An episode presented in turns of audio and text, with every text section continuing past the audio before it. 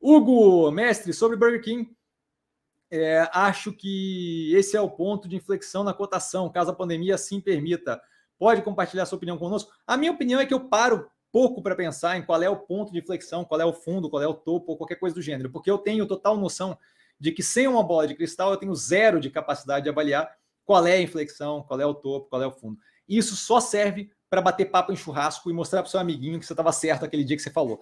Tá? Então, assim, eu, eu, eu, assim, eu procuro deixar ego de lado, assumir a minha incapacidade de dizer onde é que é o ponto, onde é que é o slope, né? Para baixo, para cima, onde é que é o ponto de inflexão, onde é que é o fundo, onde é que é a, a casa do chapéu, e eu foco no quê? No que eu consigo prever. O que eu consigo prever é a forma como as coisas estão andando. A gente vê uma pandemia reduzindo, a gente vê números dos Estados Unidos voltando para o pré-Omicron de infecção.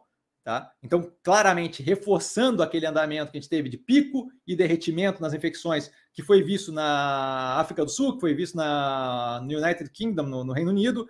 Tá? Então, reforçando aquilo que a gente está vendo no Brasil. Se você vê a curva no Brasil, você está vendo que a gente está tendo uma queda tão, tão, tão ou quase tão vertiginosa quanto a subida foi da média móvel de infecção.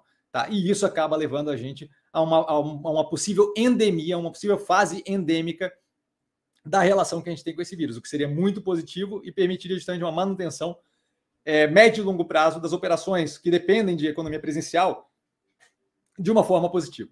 Tá? Isso acontecendo, não vejo por que Burger King não recuperar grande parte ou mais da operação que ele tinha antes. Por que ou mais, Cassiano? Porque agora a gente tem uma parte digital que não está reduzindo da forma como era esperado, se fosse só substituição da venda digital pela venda é, presencial, ela não está reduzindo como esperado se fosse só substituição. Então, aparentemente, temos mais um canal, alguns canais de venda ali do Omnichannel, do Omnicanal, tá, que estão vingando e que devem ter uma continuidade médio e longo prazo. Isso dito, não vejo por que não ter um olhar bem positivo com relação ao Burger King. E aí, se você compara a situação dele agora, que por mais que ainda tenha algum resquício de reflexo da Omicron e algum custo é, incorrido naquilo em aumento de alavancagem, é uma situação bem melhor. A empresa, a operação como um todo, com Popeye sendo desenvolvido, possibilidade aí de aumento da operação com Dominus ou talvez, aí é, a minha cabeça não é nada que eu vi em lugar nenhum, tá?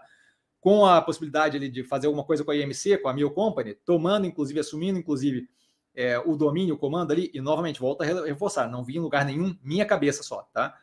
É, com a possibilidade disso, eu não vejo por que esse preço está, é, sei lá, um terço, um quarto do que estava pré-pandemia, certo? Então, pra, na minha cabeça faz zero de sentido.